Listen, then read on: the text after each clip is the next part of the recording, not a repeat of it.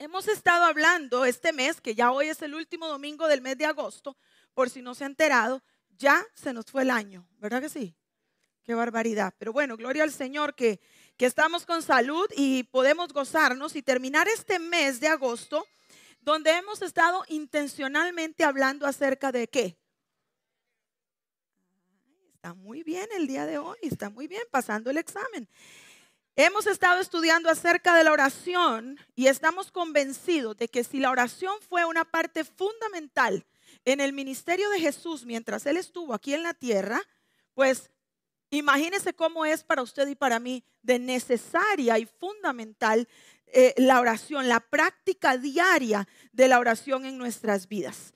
El Señor nos ha dado autoridad espiritual para que también a través de la oración nosotros podamos atar y desatar. La Biblia dice que podemos atar y desatar con esa autoridad espiritual que hemos recibido.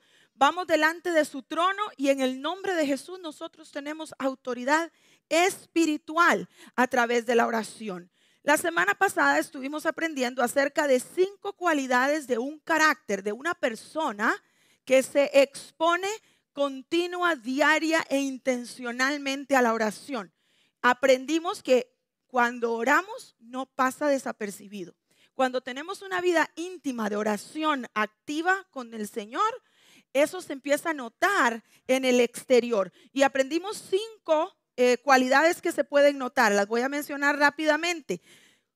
Eh, eh, tu carácter va a estar conectado, tu persona va a estar conectado con el Espíritu Santo. La oración te hace sensible a la voz de Dios, te somete, somete tu voluntad a la voluntad del Padre.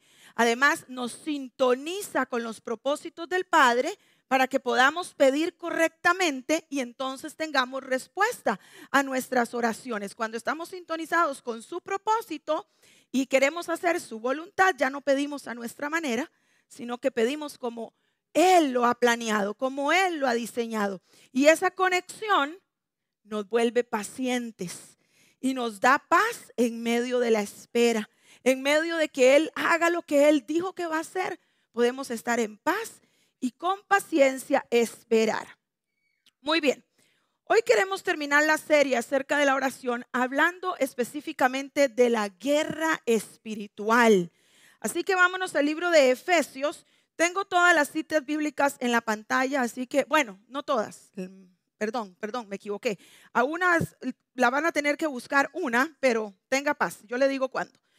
Efesios capítulo 6 y el versículo 12, ahí lo tiene, pero siga trayendo su Biblia. Muy bien, perfecto, subráyelo.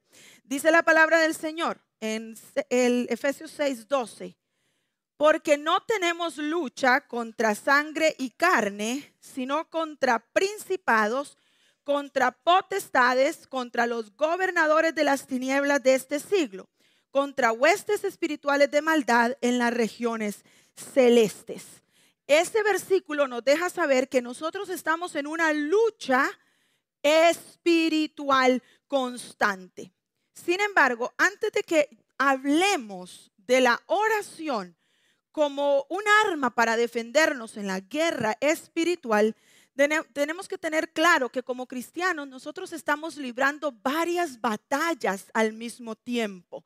Eh, la guerra espiritual es solamente una de ellas. Pero antes de hablar de la guerra espiritual, quiero, quiero mencionar rápidamente que la palabra nos enseña que nosotros como cristianos estamos librando diariamente una batalla en contra de la carne. Y esto significa que necesitamos la oración no solo para batallar contra huestes y principados en las regiones celestes, sino que necesitamos la oración también para poder luchar contra las obras de la carne. Mire lo que dice Romanos capítulo 8 y el versículo 9. Léalo conmigo. Ahí en la pantalla le va a aparecer. Mas vosotros no vivís según la carne, sino según el Espíritu. Si es que el Espíritu de Dios mora en vosotros. Y si alguno no tiene el Espíritu de Cristo, no es de Él. Y saltándonos unos versículos, el 12, el versículo 12 de Romanos 8 dice, así que hermanos, deudores somos, no a la carne, para que vivamos conforme a la carne. Porque si vivís conforme a la carne, moriréis. Mas si por el Espíritu hacéis morir las obras de la carne, viviréis. Porque todos los que son guiados por el Espíritu de Dios, estos son qué?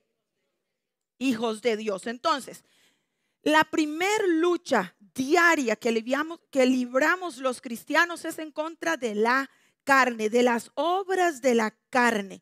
Y como acabamos de leer en estos versículos, nosotros podemos resistir y, vivir conforme al Espíritu para hacer morir las obras de la carne y lo hacemos a través de la oración.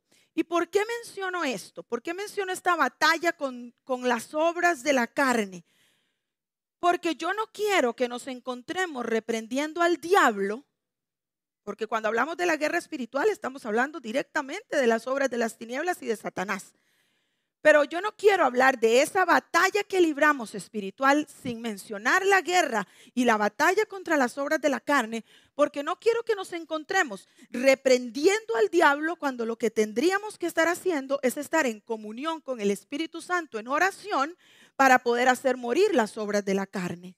¿Sí me explico? Porque entonces estaríamos librando la batalla eh, con las armas equivocadas. ¿Por qué? Porque las obras de la carne te toca a ti y a mí, con la ayuda del Espíritu Santo, hacerlas morir. Y si usted no sabe cuáles son las obras de la carne, se las voy a leer bien rápido.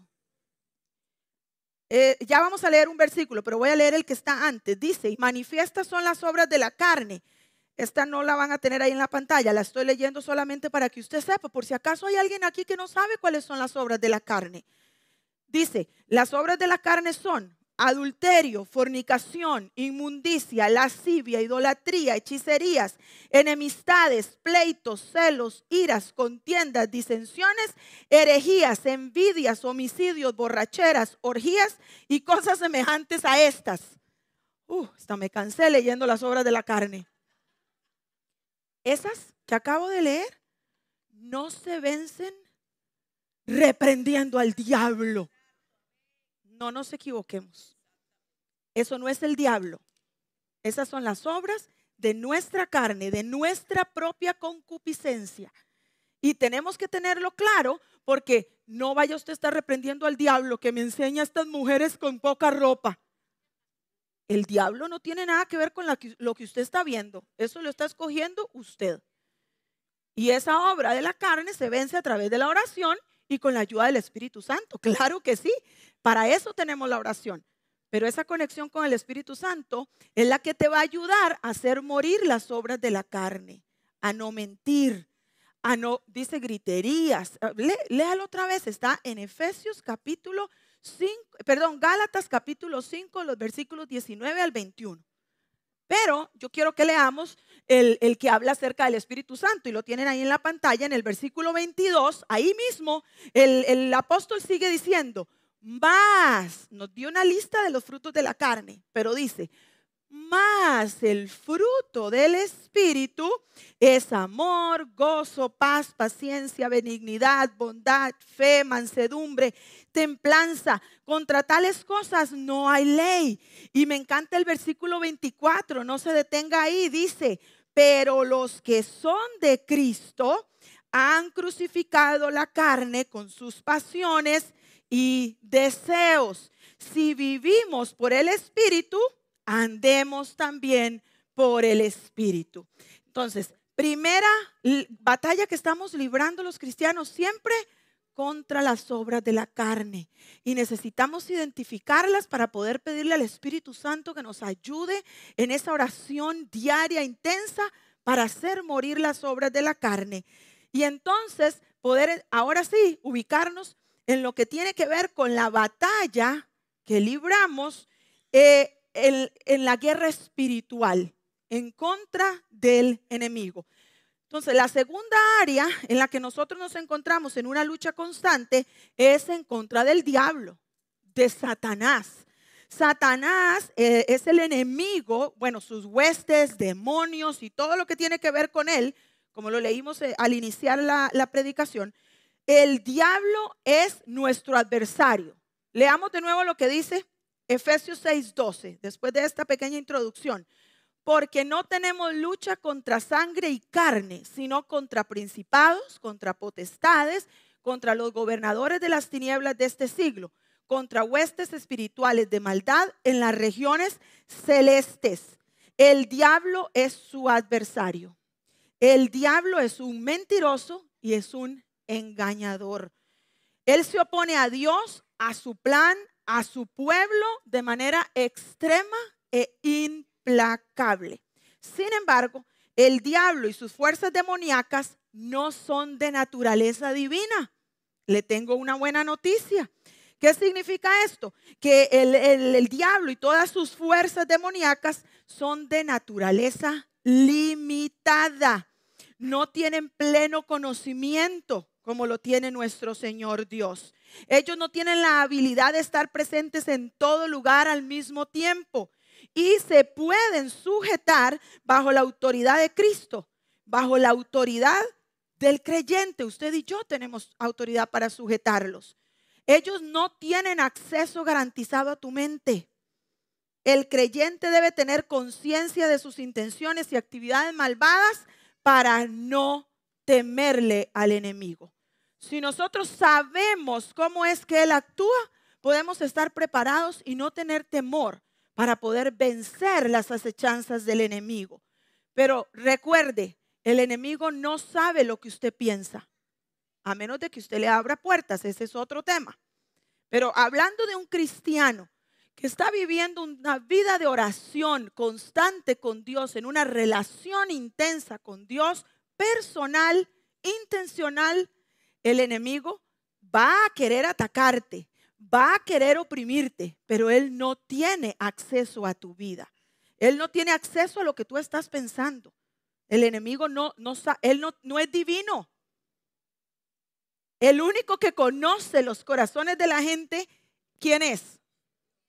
Él es el único, Dios. El enemigo no tiene poder sobre tu vida. El enemigo no tiene esa autoridad. Los ataques van a venir, pero el enemigo no tiene poderes divinos. Así que no temas. Vamos a hablar un poquito más al respecto de esta guerra espiritual, pero debemos tener claro las intenciones de Satanás, lo que él puede hacer y lo que no puede hacer.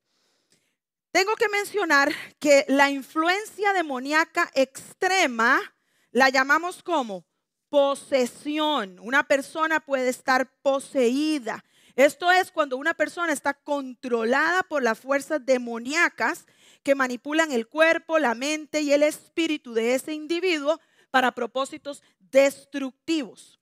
Esto sucede únicamente cuando hay un alejamiento constante y total de la presencia de Dios y de la conexión con su presencia cuando deja de existir una relación personal con Jesús.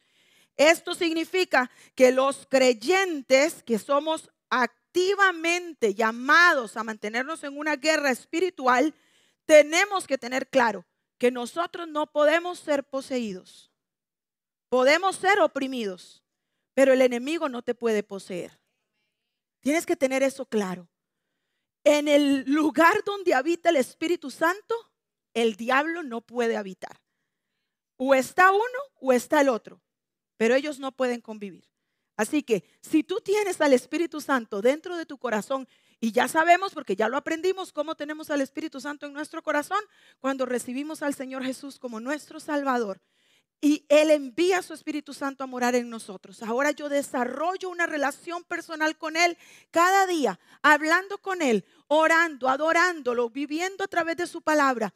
Eso me garantiza que lo que yo tengo reinando en mi corazón es la presencia del Espíritu Santo de Dios, Dios mismo. Y si Dios está en mí, el enemigo no tiene lugar en ti por mucho tiempo hay muchos cristianos que han vivido atemorizados pensando que están poseídos por el diablo. Reprenda al enemigo el día de hoy de su mente y no le permita a sus pensamientos equivocarse. La palabra del Señor es clara. Si dentro de ti habita el Espíritu Santo, Satanás no tiene cabida en tu vida. Punto. Claro que sí pueden haber personas poseídas. ¿Cuándo qué? Cuando no está Jesús cuando no hay una relación personal con Dios, entonces el enemigo puede tomar posesión de una persona. Pero aquí estamos hablando de la guerra espiritual del cristiano, del que tiene a Cristo en su corazón y que sabe que puede ser oprimido, atacado, pero nunca poseído. Amén. Aquí quiero abrir un pequeño paréntesis, pequeñito nada más, un paréntesis importante. Hay que tener mucho cuidado para no confundir las enfermedades mentales con la actividad demoníaca.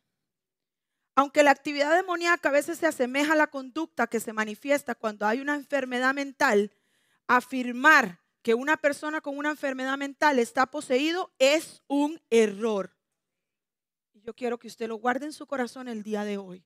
Por mucho tiempo hay mucha gente que hoy no quiere nada con Dios porque sus hijos o sus padres o su familia estaban sufriendo una, una enfermedad mental y la iglesia lo que hizo fue someterlos a un montón de imposición de manos para sacarle los demonios por lo que, porque seguramente lo que estaba era endemoniado.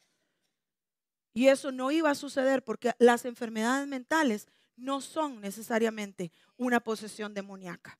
Así que ese paréntesis lo quiero hacer porque debemos actuar bajo el discernimiento del Espíritu Santo. Cuando usted tiene el Espíritu Santo dentro de usted, usted se enfrenta al diablo y nadie le tiene que decir ni una sola palabra. Usted sabe que el enemigo está enfrente suyo, en esa otra persona, y que a usted le corresponde librar una batalla espiritual. Hay discernimiento de espíritu. Y por eso podemos aconsejar para que vayan a un médico, a un psicólogo, a un psiquiatra y se puedan descartar cualquier enfermedad mental. Eso era un paréntesis pequeño, ahora ciérrelo. Continuemos con lo que tiene que ver con la batalla espiritual, la guerra espiritual.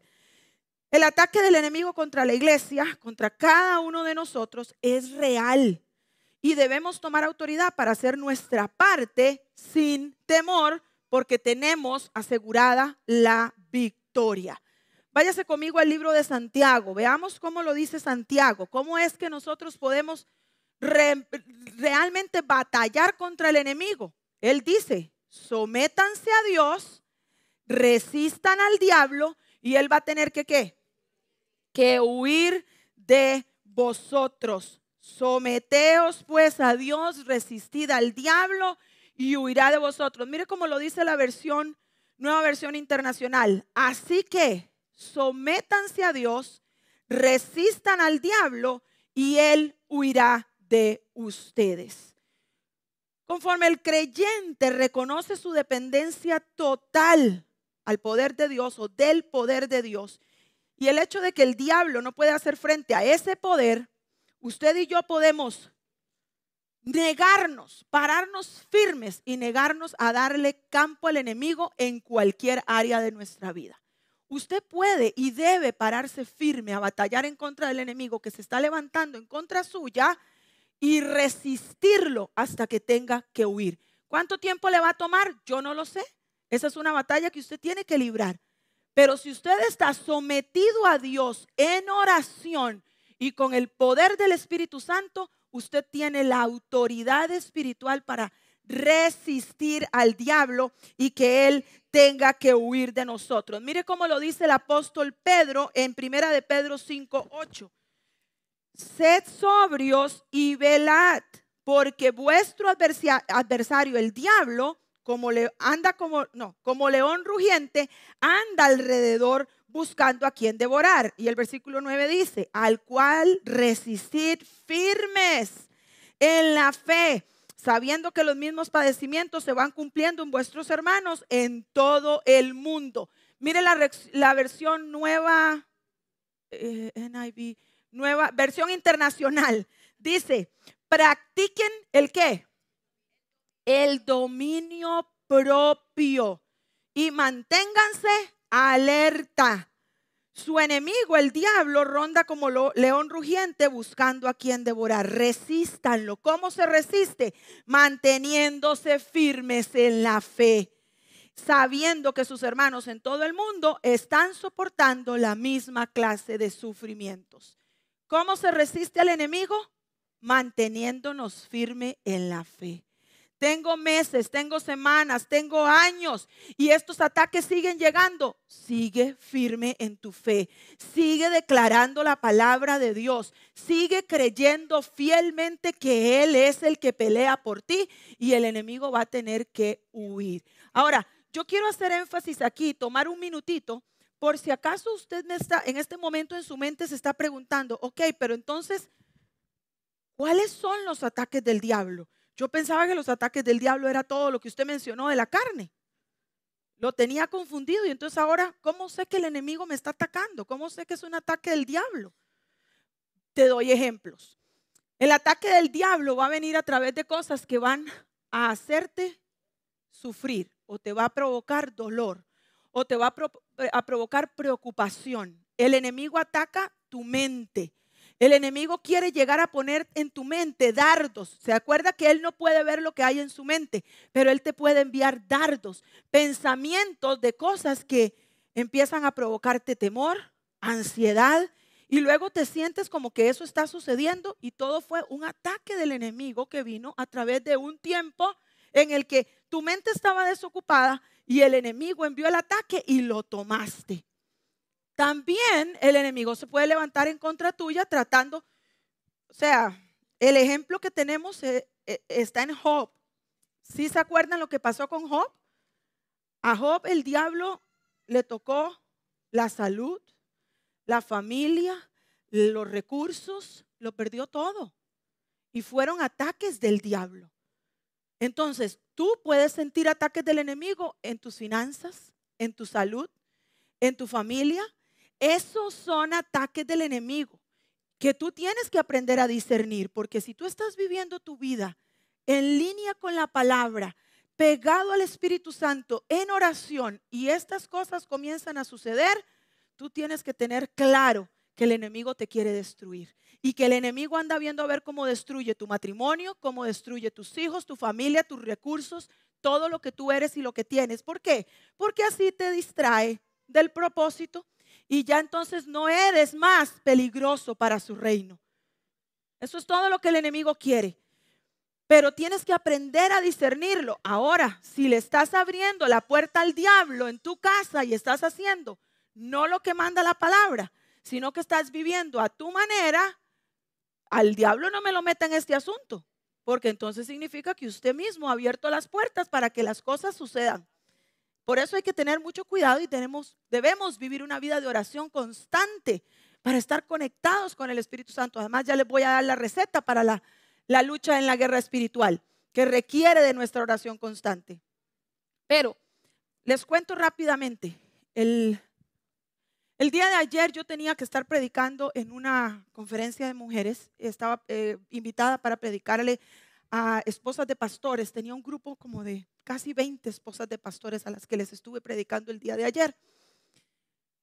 Eh, hoy tenía que predicar aquí en contra de, eh, enseñándoles a pelear en contra de quién? Del enemigo. Mi esposo está lejos, recién operado, sintiendo un montón de cosas que, que no solamente con su operación, sino otras cosas en su salud. Pregunto, ¿ustedes creen que el enemigo está tranquilo? Pero como ya yo conozco las maquinaciones del enemigo y ya yo sé cómo él funciona, yo había estado orando fervientemente toda la semana. Es más, les he pedido oración a muchos hermanos, tanto en Chile como aquí, porque las hermanas en Chile tienen un grupo de intercesión hermoso y también han estado apoyándome en oración, porque yo sabía que el enemigo se iba a levantar, ya eso yo lo sabía. Entonces, estuve toda la semana enferma, sintiéndome tan mal no, no de gripe ni cosas así, simplemente dolores en mi cuerpo, fuertes, muy fuertes. El jueves vine a recoger a Juliana aquí a la escuela, al colegio, al mediodía, y de regreso para Dan, aquí sobre la Ramsey, un poquito más allá, por la Firestone, una de mis llantas, o ¿cómo le llaman? Gomas, delantera del vehículo se explotó mientras yo estaba conduciendo. Juliana y yo nos quedamos frías las dos ahí en el carro, así como, estamos bien, estamos vivas, todo está organizado, en, paz, sí, está, sí estoy, ok. Me, como pude me puse en el centro de la calle porque Dios permitió que todo sucediera en un lugar donde no había casi tráfico, donde yo podía ponerme en el lugar a salvo para poder arreglar la situación.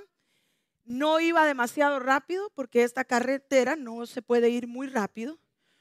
¿Por qué digo esto? Porque si hubiera estado en la I-95 probablemente habría ido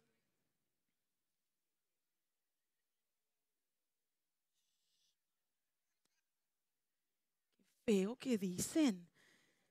Probablemente habría ido un poco más rápido.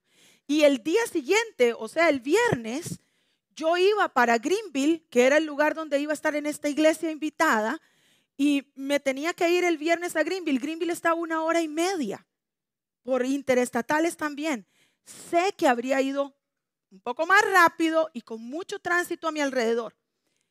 El enemigo se quiso levantar haciendo que eso sucediera. Hermanos, eso no sucede por casualidad. Mi esposo la primera pregunta que me hizo fue, ¿por dónde pasó? Sí, usted.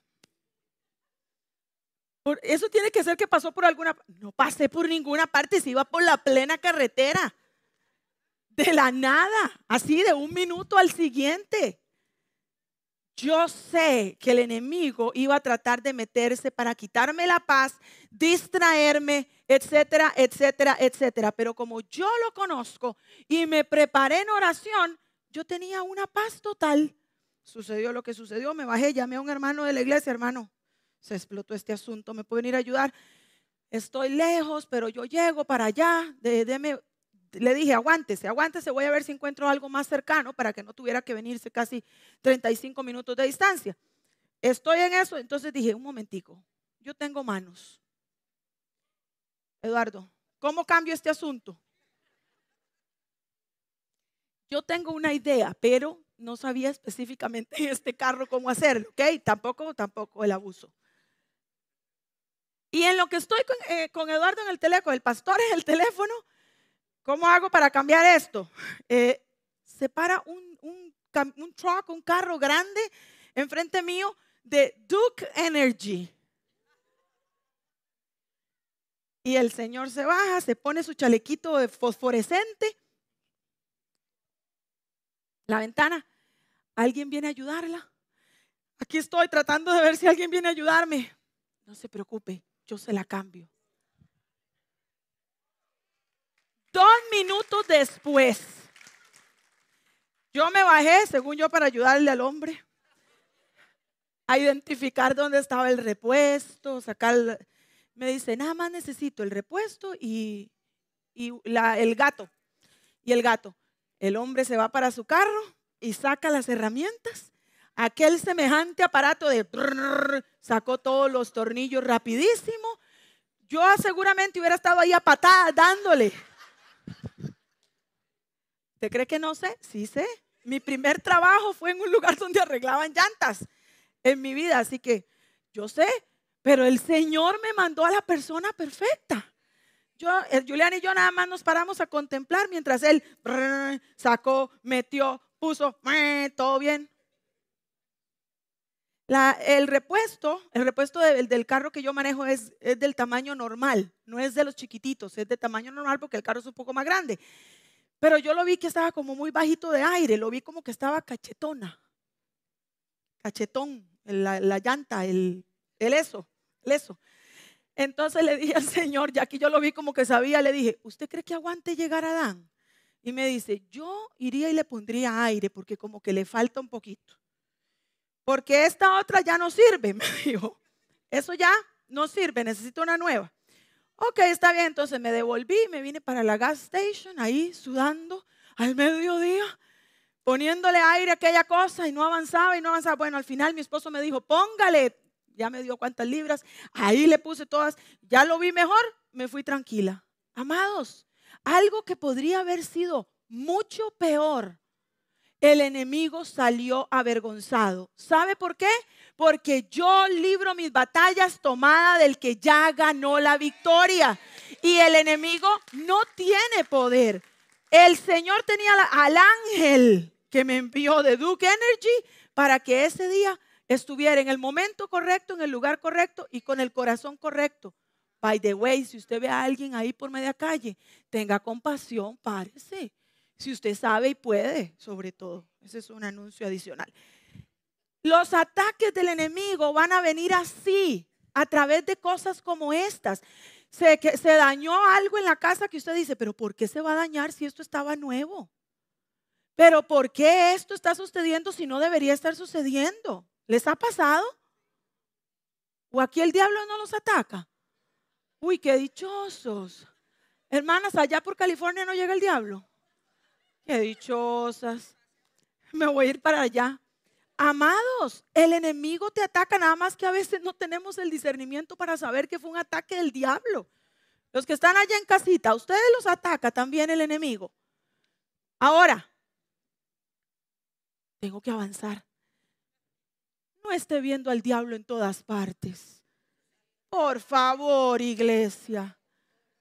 No le no esté viendo al diablo en todas partes. Hoy se movió, yo vi eso es el espíritu, anda un espíritu ahí.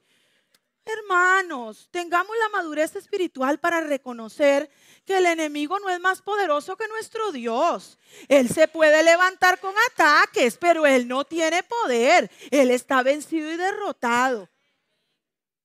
Vámonos a Efesios capítulo 6, donde comenzamos, pero quiero leer desde el versículo número 10 para darte la herramienta perfecta para poder vencer al enemigo y tener las armas en nuestras manos para protegernos. Dice Efesios 6:10. Finalmente, el apóstol Pablo hablándole a la iglesia de Éfeso, dejen que el gran poder de Cristo les dé las fuerzas necesarias. y aquí comienza, protéjanse con la armadura que Dios les ha dado y así podrán resistir los ataques del diablo. 12 porque no luchamos contra gente como nosotros, sino contra espíritus malvados que actúan en el cielo. Ellos imponen su autoridad y su poder en el mundo actual. Por lo tanto, protéjanse con la armadura completa.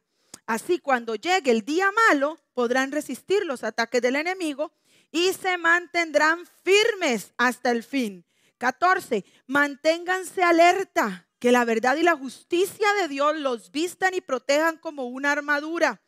Compartan la buena noticia de la paz. Estén siempre listos para anunciarla. Que su confianza en Dios los proteja como un escudo y apague las flechas encendidas que arroja el diablo. Que la salvación los proteja como un casco y que los defienda la palabra de Dios, que es la espada del Espíritu. Y mire el 18, qué hermosa recomendación. No se olviden de orar. Y siempre que oren a Dios, dejen que los dirija el Espíritu Santo. Manténganse en estado de alerta y no se den por vencidos. Y agrega en sus oraciones, pidan siempre por todos los que forman parte del pueblo de Dios. Qué hermosa recomendación nos da el apóstol, ¿no? Eh, Pablo concluye dándole esta recomendación, no solo de cómo puedo vencer al enemigo, pero de que estemos en oración constante para permanecer alertas y poder discernir los ataques del enemigo y que oremos también por nuestros hermanos porque todos estamos expuestos y viviendo esta misma realidad. Hoy más que nunca necesitamos ponernos esta armadura que nos ha sido entregada como hijos de Dios. Si volvemos a los versículos que acabamos de leer, nos explica cómo está formada la, armadura de Dios. Se los leo rápidamente. Dice, habla de la verdad, habla de la justicia de Dios, habla de las buenas nuevas de Jesús, habla de la confianza en Dios, que es fe, habla de su salvación y habla de la palabra de Dios como una espada del Espíritu Santo. Eso que acabo de leer es precisamente lo que necesitamos activar en nuestra vida para estar protegidos con una armadura espiritual que sirve para batallar con las fuerzas espirituales de maldad. El apóstol nos recomienda que lo hagamos en oración, en una oración activa a través del Espíritu Santo, en una búsqueda constante e intensa de la palabra de Dios para llenar mi corazón de manera que pueda estar preparado para el día malo. No dice por si acaso llega el día malo. ¿Qué decía? Para que cuando llegue el día malo, el día malo va a llegar. Vas a tener días de pruebas, vas a tener ataques del enemigo. Y en ese día tienes que estar preparado con la armadura puesta. No te puedes empezar a poner la armadura cuando el ataque se levantó. Cuando viene la destrucción sobre tu matrimonio, sobre tus hijos, sobre las finanzas, sobre la salud, es muy tarde para empezar a decir, ay, deje ver dónde, dónde quedó la palabra de Dios. Ay, espérese a ver, se me perdió la salvación. El casco, se me quedó el casco ya en ese momento quedas directamente en las manos de Dios y su misericordia, porque no te preparaste para el día malo. A mí lo que más me llama la atención es que todo, todo lo que acabo de leer de la armadura viene de Dios. ¿Se dieron cuenta? No hay nada que usted se pueda poner humanamente hablando. Usted tiene una tarea que hacer, pero voy a leerlo de nuevo. La armadura es la verdad, la justicia de Dios, las buenas nuevas de Jesús, confianza en Dios, o sea, la fe, salvación y la palabra de Dios como una espada del Espíritu Santo. Ninguna de esas es suya. Todas provienen de Él. Y Él ya se las entregó. Lo más interesante es que la parte que nos corresponde a usted y a mí es activar esa armadura en nuestra vida, haciendo qué? leyendo la palabra de Dios para llenarnos de sus promesas, que es la espada del Espíritu Santo, y orando para que puedas tener comunión con el Espíritu Santo y Él te pueda ayudar a defenderte en los momentos en los que llega el ataque del enemigo. Amén.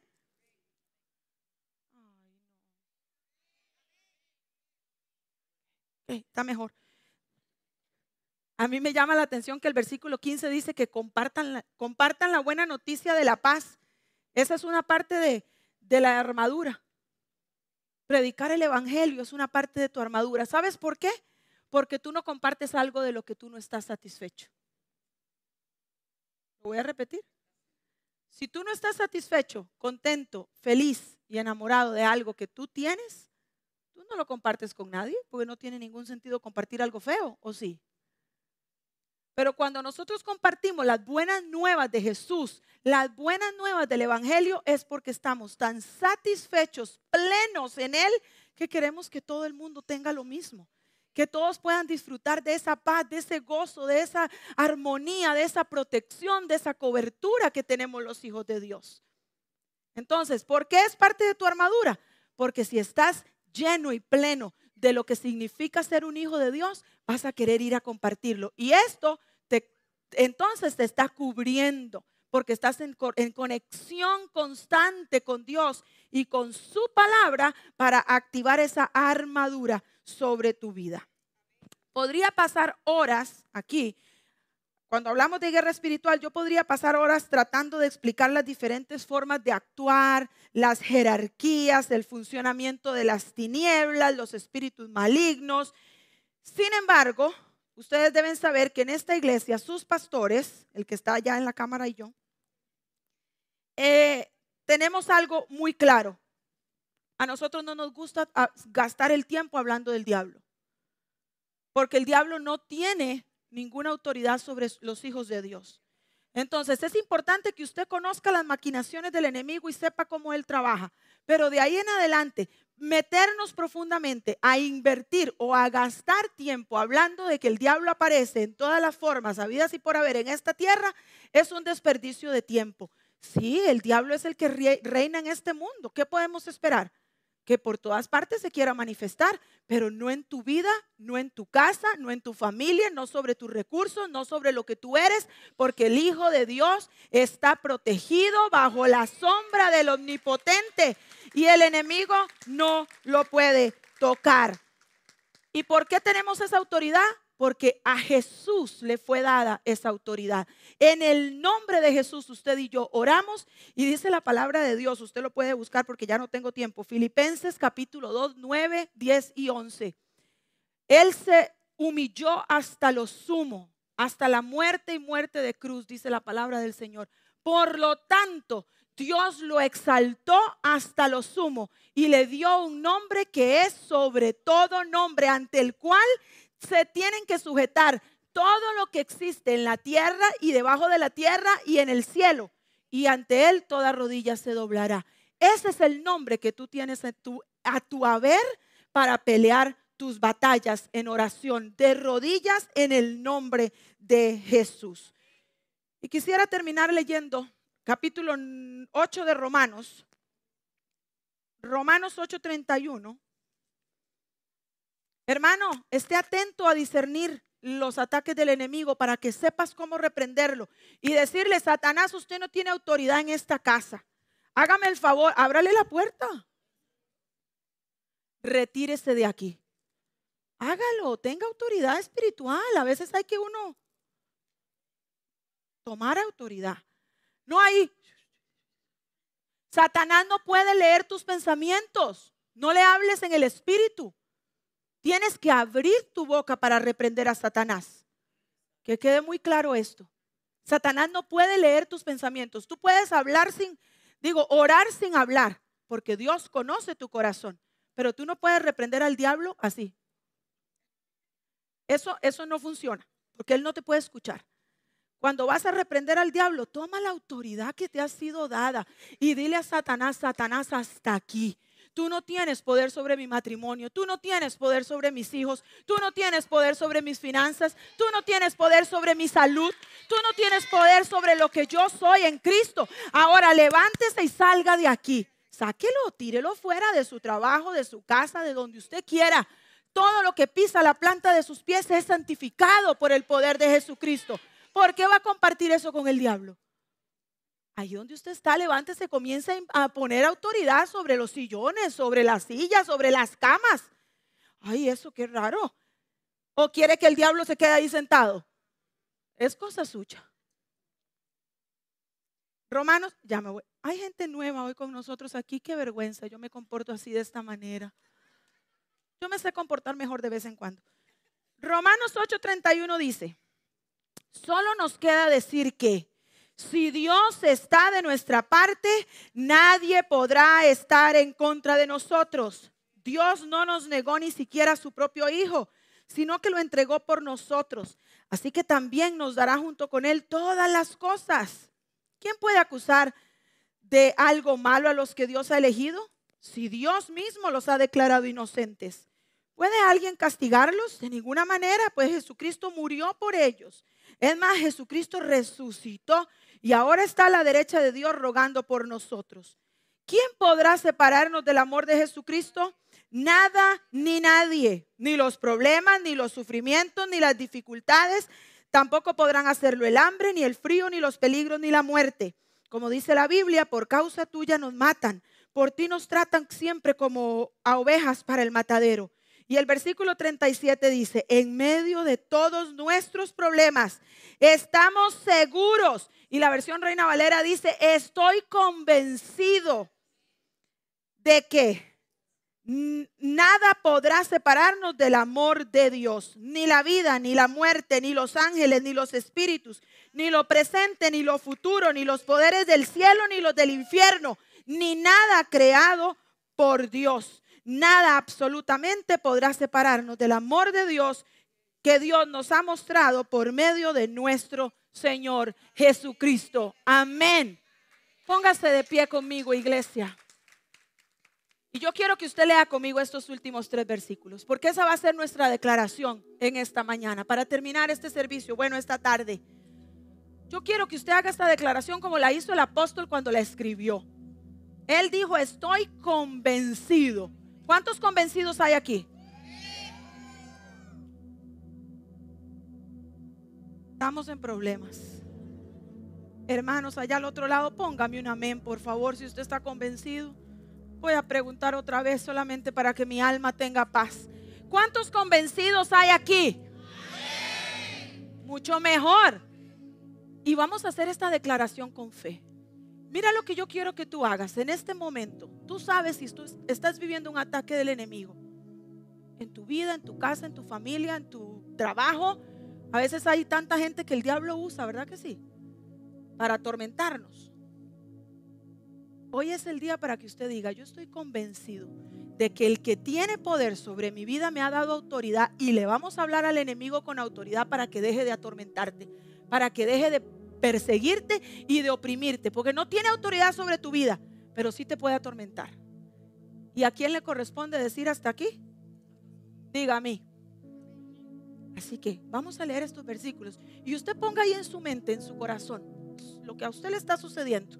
vamos a creerle al Señor mientras leemos esta palabra. Ahí van a aparecer los versículos 37 en adelante. Vamos a leer 37, 38 y 39. Y lo vamos a leer en la versión que tengo ahí en la pantalla. Voy a darles un segundito, ahí lo tenemos. Dice el versículo 37, allá en casa también que se escuche. Leámoslo en voz alta para que el enemigo te escuche y sepa contra quién está peleando. No eres cualquier cosa, eres un hijo de Dios lavado con su sangre.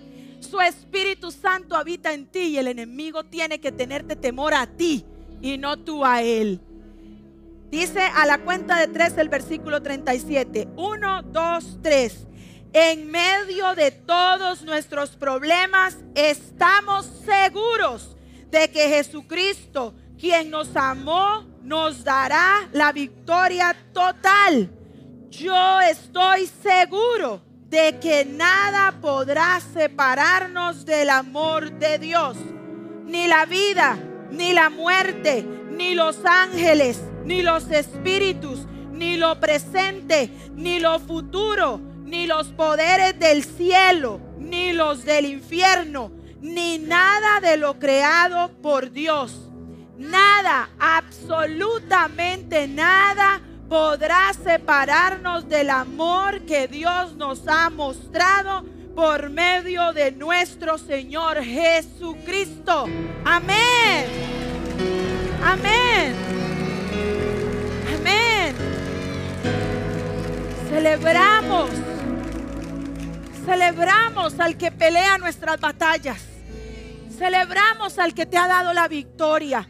Y hoy es un día para que usted salga de este lugar callándole la boca al diablo y quitándole cualquier autoridad sobre su vida, su salud, sus finanzas, su casa, su familia. El enemigo tiene que huir. ¿Qué les parece si lo hacemos adorando al Señor con esta alabanza que empezamos a cantar cuando iniciamos esta serie de la oración? ¿No es cierto?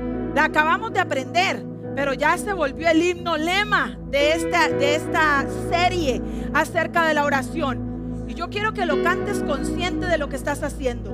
Estás declarando la palabra de Dios, que es la espada con la cual vas a vencer al enemigo.